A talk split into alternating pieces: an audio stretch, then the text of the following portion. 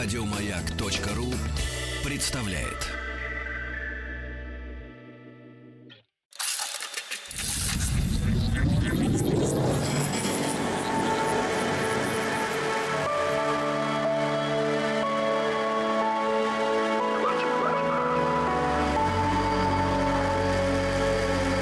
Стаховский лайф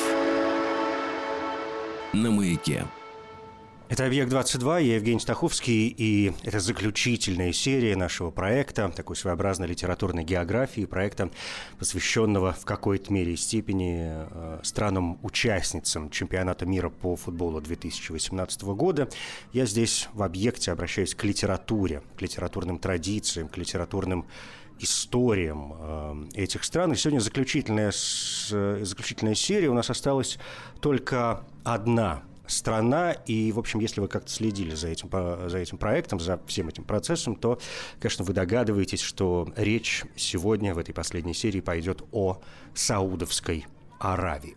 Вообще, вы знаете, я должен вам признаться, что э, когда затевается разговор о литературе Саудовской Аравии, то он в принципе может закончиться на там, двух-трех словах. В Саудовской Аравии нет литературы.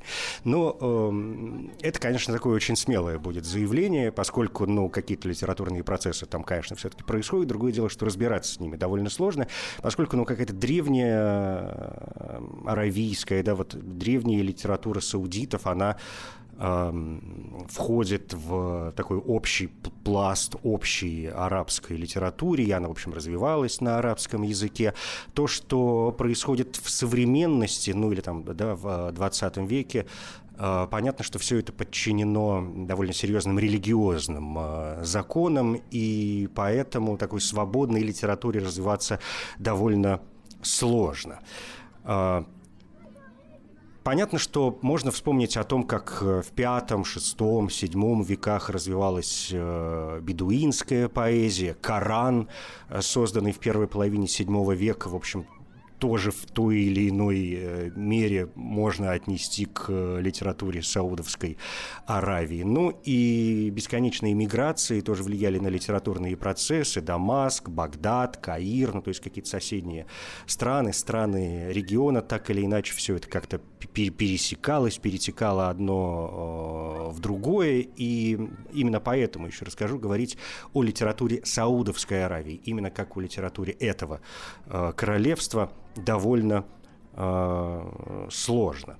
Хотя, в общем, э, я вот уже сказал, что там э, была довольно, довольно серьезно развита именно религиозная литература, и в этом смысле, может быть, наибольшее распространение получили поэтические жанры, среди которых можно выделить такую в общем, системную вещь, которая называется косы, да, это вот поэтическая форма народов Ближнего и Среднего Востока, а также Средней и Южной э, Азии. Само слово косыда или косида, как иногда говорят, э, можно, ну, так очень вольно перевести на русский язык, как э, направление к цели, направляться к цели.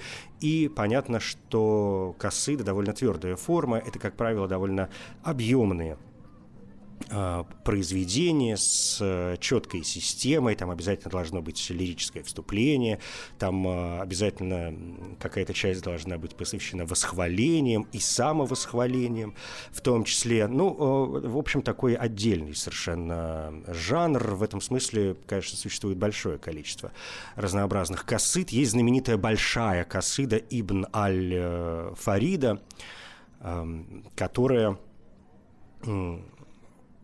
в общем, переведена на русский язык, и вы можете легко ее найти, этот текст. Он, еще раз скажу, довольно объемный. «Глаза поили душу красотой, у мироздания кубок золотой, и я пьянел от сполоха огней, от звона чаши радости друзей. Чтоб охмелеть не надо мне вина, я напоен сверканьем до пьяна.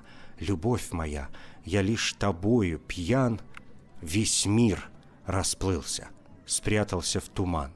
Я сам исчез» и только ты одна моим глазам, глядящим внутрь, видна. Ну, вот это фрагмент, да, это начало э, этой большой косыды Ибн Аль-Фарида, или можно произносить и Ибн Аль-Фарид.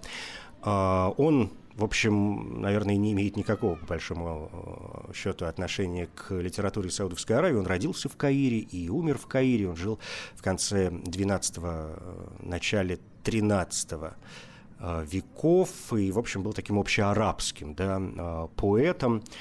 Поэтом э, суфием, поэтому, ну, в общем, как-то к его биографии не буду серьезно обращаться. Это просто такой было, была такая легкая иллюстрация, да, того, что собой может представлять э, Касыда.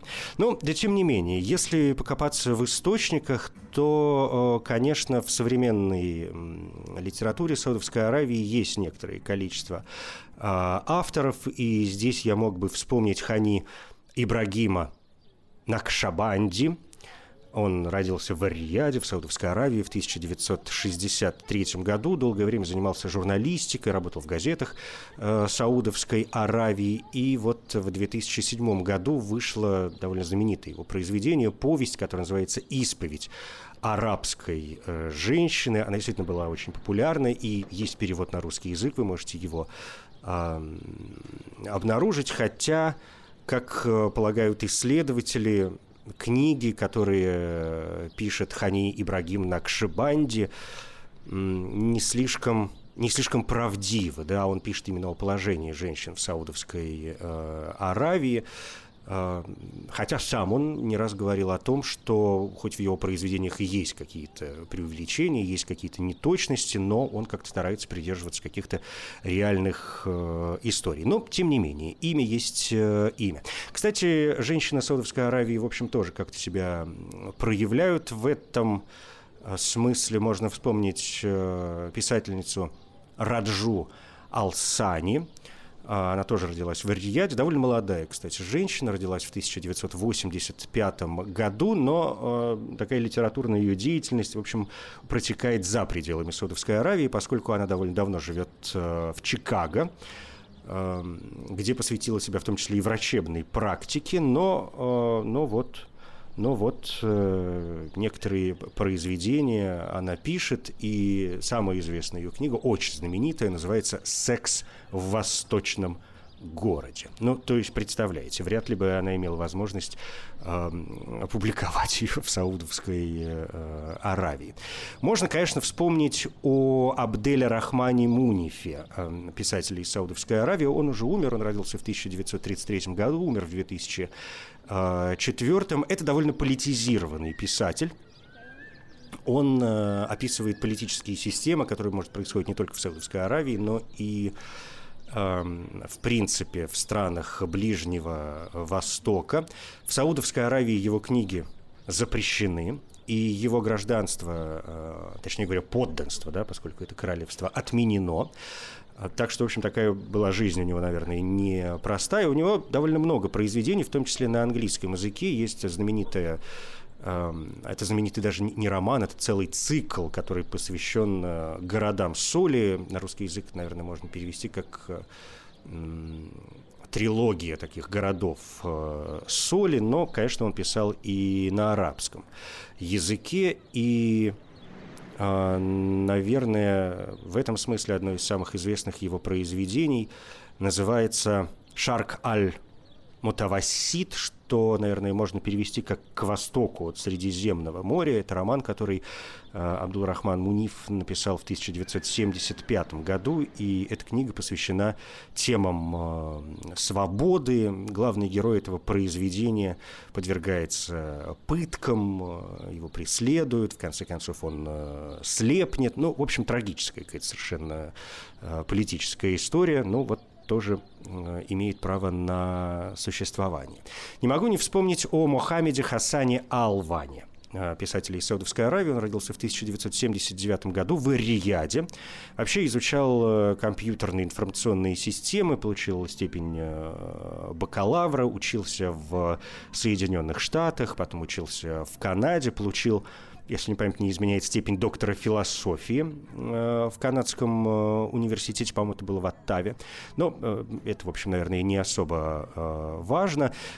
Суть в том, что, помните, как-то мы вспоминали, по-моему, в, в серии, когда говорили о литературе Египта, о премии, которая вручается за арабскую художественную литературу.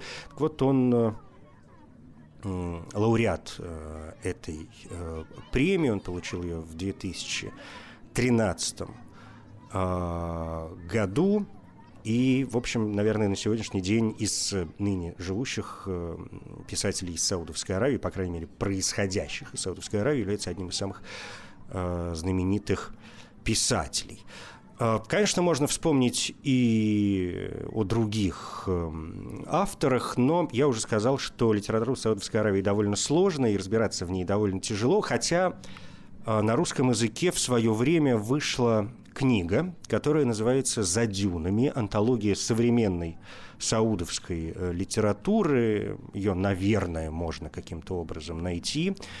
А, она была издана при поддержке Министерства культуры и информации Саудовской Аравии, но, то есть, я думаю, что, конечно, некоторые или, или, или если не все, да, произведения, которые были включены в эту э, антологию, как-то были пропущены через весьма серьезную цензуру, но тем не менее там есть и рассказы, есть и фрагменты романов, есть и э, поэтические произведения, и даже есть э, пьесы и автобиографическая проза. Ну, в общем, это довольно э, серьезный был сборник, где-то там порядка 500 с лишним страниц в общей сложности текста.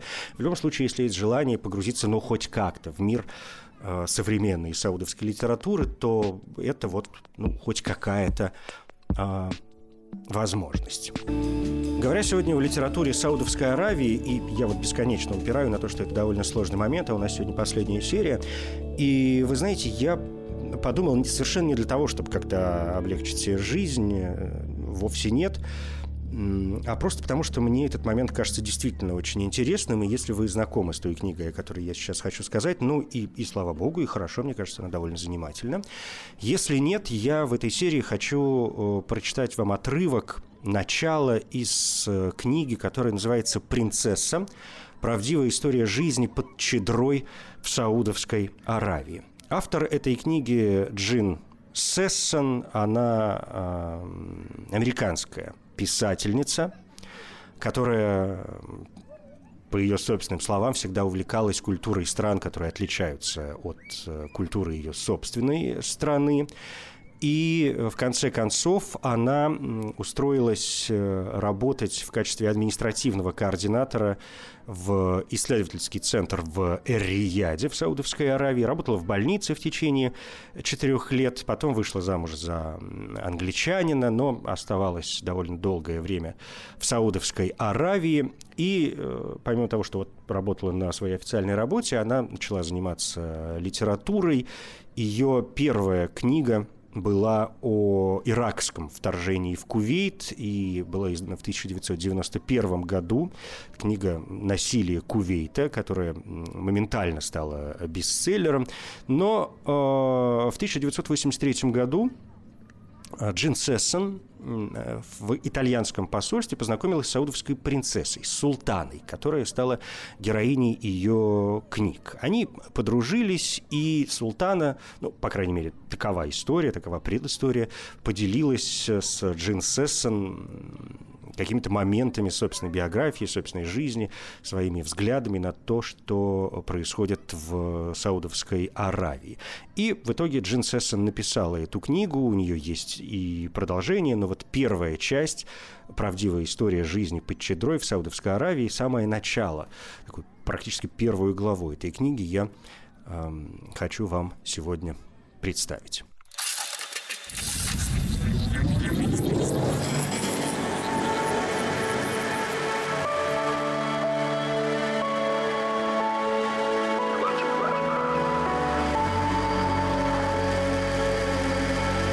Стаховский лайф на маяке. В стране, где по-прежнему правят короли, я принцесса. Для вас мое имя Султана. К сожалению, я не имею возможности открыть свое настоящее имя, так как мне и моей семье будут угрожать большие неприятности, если кто-нибудь узнает во мне автора этих записок. Да, я саудовская принцесса – член королевской семьи Аль-Саудов, постоянных правителей государства, которое носит название Королевство Саудовская Аравия. Но я всего лишь женщина в стране, где правят мужчины. Поэтому не могу говорить с вами напрямую. Мне пришлось попросить мою американскую подругу, писательницу Джин Сессон, выслушать меня и пересказать мою историю. Как и все люди, я была рождена свободной, но и по сей день чувствую себя закованной в цепи, невидимые, но прочные, которых я не замечала до той поры, пока однажды не поняла, чего стоит быть женщиной в нашей стране. Следствием этого осознания явился страх, в котором живет каждая саудовская женщина, страх, от которого нет спасения – памяти моей не сохранилось воспоминаний о первых четырех годах моей жизни. Наверное, я смеялась и играла, как и все малыши, пребывая в блаженном неведении относительно того, что отсутствие у меня мужского полового органа не сводит мою ценность как человека практически до нуля в глазах тех, кто живет на нашей земле. Чтобы понять мою жизнь, вам надо узнать о тех, кто был до меня – Нынешние аль-Сауды правят уже в течение шести поколений и ведут свой род от эмиров Неджда, бедуинской территории, которая сейчас стала частью королевства Саудовская Аравия. Первые аль-Сауды были людьми, чьи самые смелые мечты не шли дальше завоевания близлежащих пустынных земель до набегов на соседние племена – Беда случилась в 1891 году, когда клан Аль-Саудов был наголову разбит в сражении с одним из враждебных племен, и ему пришлось спасаться из Неджда бегством. Абдул-Азиз, мой дедушка, был тогда совсем еще ребенком. Он едва пережил все тяготы длительного бегства через пустыню. Впоследствии он рассказывал, как едва не сгорел от стыда, когда отец приказал ему забраться в большую переметную сумму, притороченную к луке седла его верблюда. В сумке на другом боку отцовского верблюда сидела его сестра Нура. Мальчик плакал от своего бессилия и осознания того, что слишком еще мал, чтобы защищать родной дом от врага. Он выглядывал из сумки и с болью следил, как исчезает вдали родная земля, цветущая и прекрасная. Абдул-Азиз говорил потом, что именно тогда он дал себе клятву вернуться на землю предков. После двух лет кочевой жизни в пустыне семья Аль-Саудов нашла убежище в Кувейте. Положение изгнанников было плачевным, и Абдул-Азиз не оставлял намерения исполнить свою клятву. Это был упорный и настойчивый молодой человек, и в сентябре 1901 года в возрасте 25 лет Абдул-Азиз вернулся на землю предков – 16 января 1902 года, после нескольких месяцев ожесточенной борьбы, он со своими приверженцами сумел разгромить рашидов, своих злейших врагов. В последующие годы, стремясь завоевать доверие племен кочевников, Абдул-Азиз взял в жены более 300 женщин, которые подарили ему 50 сыновей и 80 дочерей. Сыновья его от любимых жен были гордостью Абдулла Азиза, и теперь эти люди держат в руках все рычаги власти в нашей стране. Ни одну из своих жен не любил Абдул Азиз так, как Хассу Судаири, и нынешний король Фахт – один из ее сыновей. Многие сыновья и дочери Абдулла Азиза вступили в брак со своими двоюродными сестрами и братьями из таких ветвей нашей семьи, как Аль-Турки – Джилуисы и Аль-Кабиры.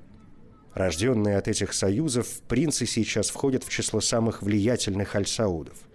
Сегодня, в 1991 году, в нашей семье насчитывается около 21 тысячи человек. Среди всех этих людей приблизительно тысяча принца и принцессы, являющиеся прямыми потомками нашего великого вождя, короля Абдулла Азиза. Я, султана, одна из этих потомков. Мое первое, самое яркое воспоминание о детстве связано с насилием. Когда мне было всего 4 года, я получила пощечину от своей обычно доброй и нежной матери. Это произошло, когда я, подражая отцу, решила помолиться, однако повернулась лицом не в сторону Мекки, а к своему шестилетнему брату Али. Я думала, что он тоже Бог. Откуда мне было знать, что это не так? Сейчас, 32 года спустя, я помню, как обожгла меня пощечина, а вместе с ней возникло и недоумение. Если мой брат не Бог, то почему же с ним обращаются, как с Богом? Наша семья, в которой было 10 дочерей и всего один сын, жила в постоянном страхе. Это был страх, что случайная смерть вдруг лишит нас единственного ребенка мужского пола. Страх, что больше сыновей не будет. Страх того, что Аллах проклял наш дом, посылая одних дочерей. Каждая новая беременность моей матери проходила в этом страхе. Она молилась о сыне и с ужасом ждала очередной дочери. Она рожала одну дочь за другой, пока нас не стало десять.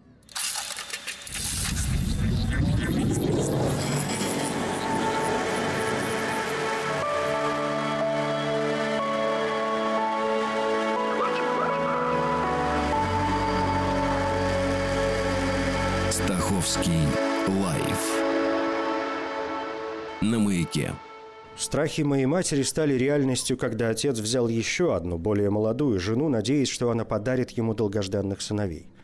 У этой женщины один за другим родились три мертворожденных мальчика, после чего отец развелся с ней. И только четвертая по счету жена оправдала его надежды, родив несколько сыновей. Но старший брат, первенец, всегда был самым дорогим и любимым сыном. Вместе с сестрами я делала вид, что поклоняюсь брату, но в действительности я ненавидела его так, как ненавидит только угнетенный человек.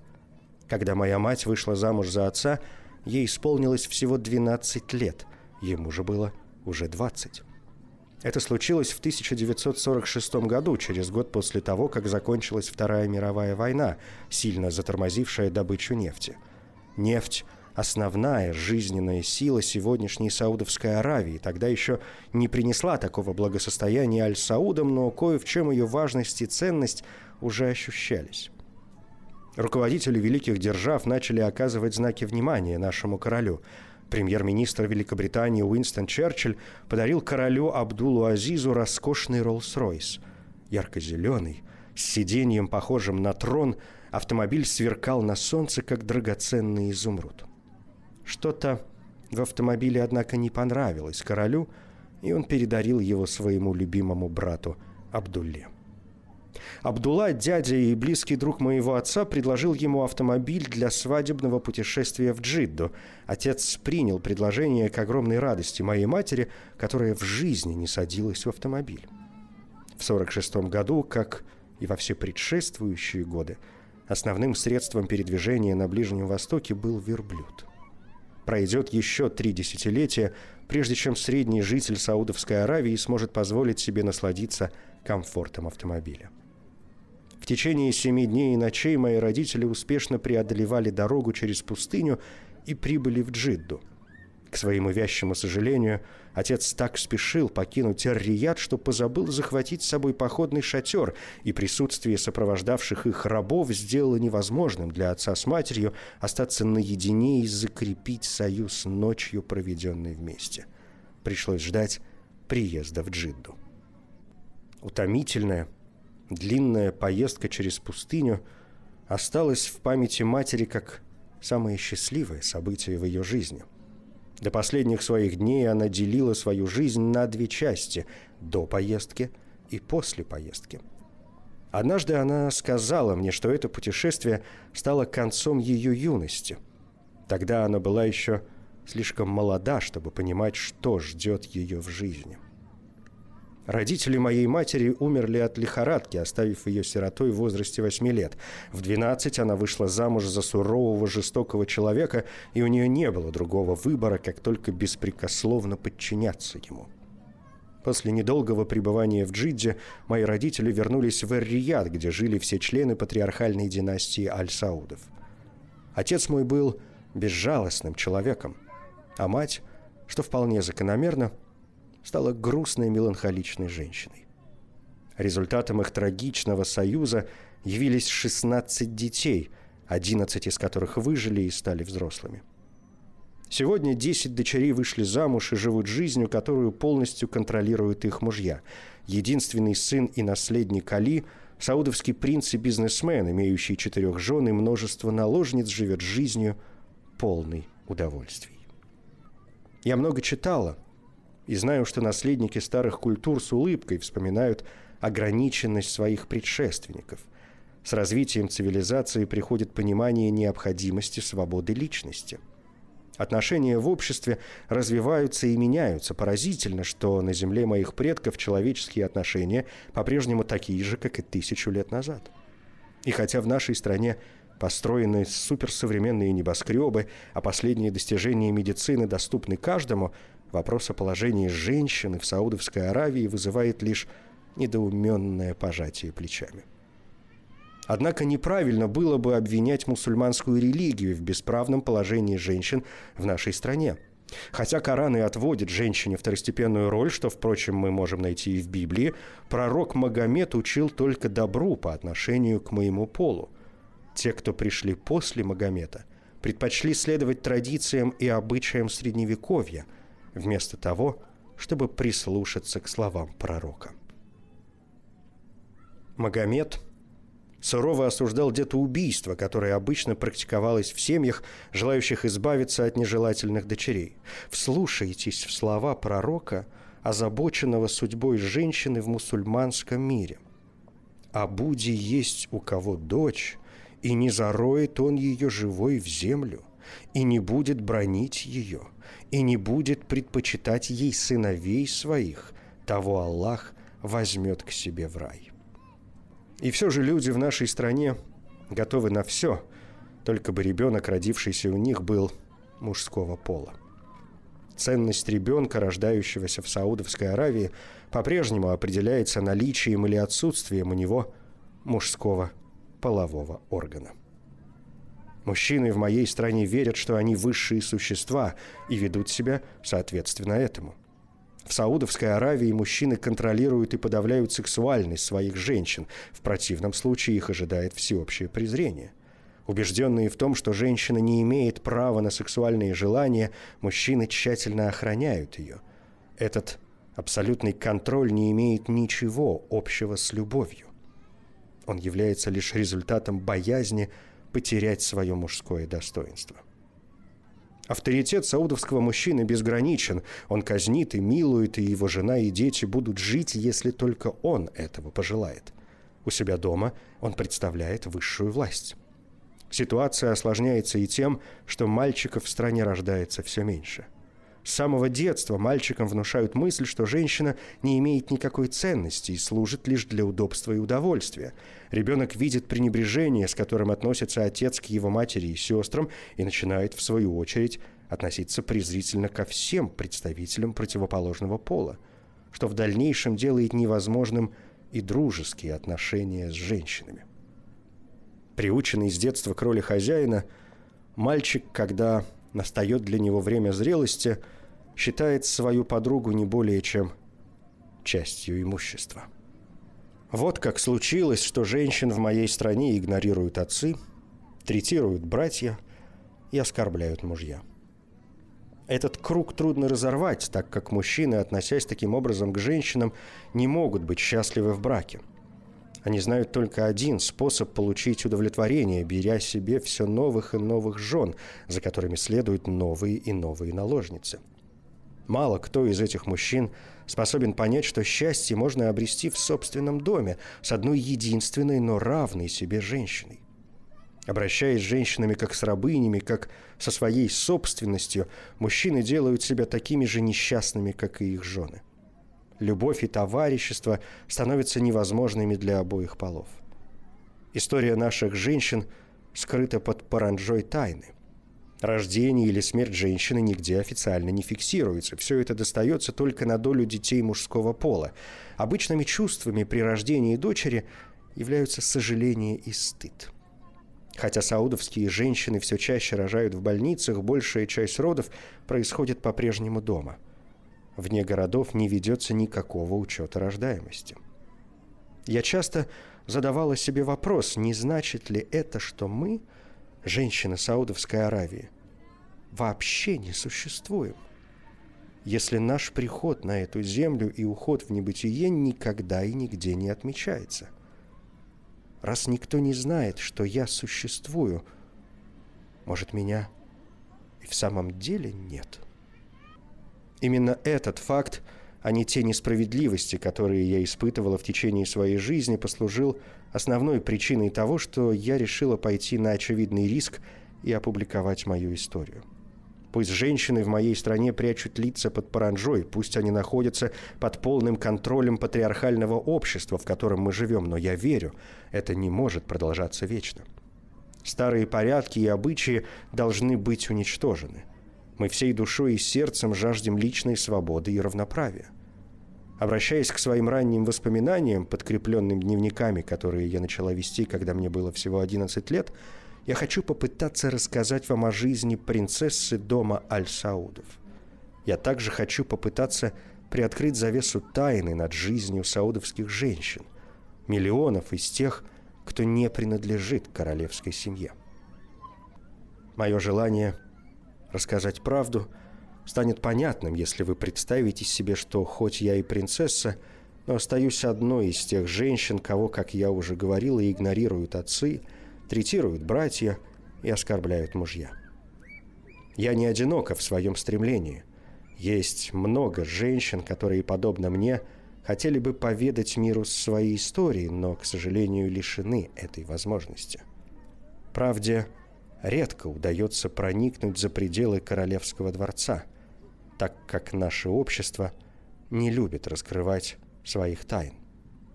Однако все, что я говорю здесь и что записала с моих слов автор этой книги, правда. И мир должен узнать ее.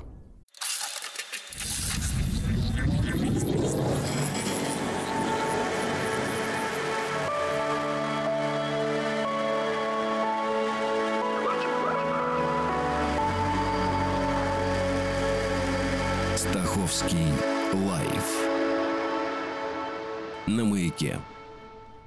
Я представил вам сегодня фрагмент из книги американской писательницы Джин Сессон, документальной книги, которая называется «Принцесса. Правдивая история жизни под чедрой в Саудовской Аравии». Такая вступительная, если хотите, глава. Эта книга, напомню, еще раз вышла в 2001 году, получила продолжение «Мемуары принцессы 2», «Дочери султана», «Мемуары принцессы 3», потом появились «Содружество султаны». Ну, в общем, вот такая история. Кроме этого, Джен Сессон, конечно, написала еще некоторое количество книг, например, о принцессе Курдистана или о семье Усама бен Ладена, но это все уже совершенно отдельные истории, которые к нашей сегодняшней серии, посвященной литературе Саудовской Аравии, в общем, не имеют никакого отношения.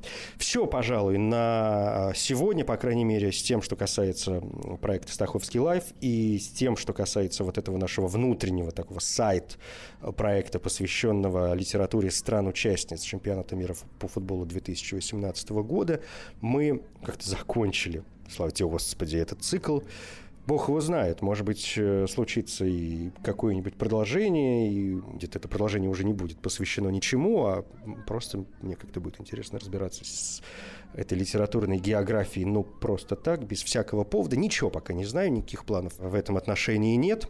Ну, а Саудовская Аравия остается Саудовской э, Аравией. Это «Объект-22». Я Евгений Стаховский. Спасибо. Еще больше подкастов на радиомаяк.ру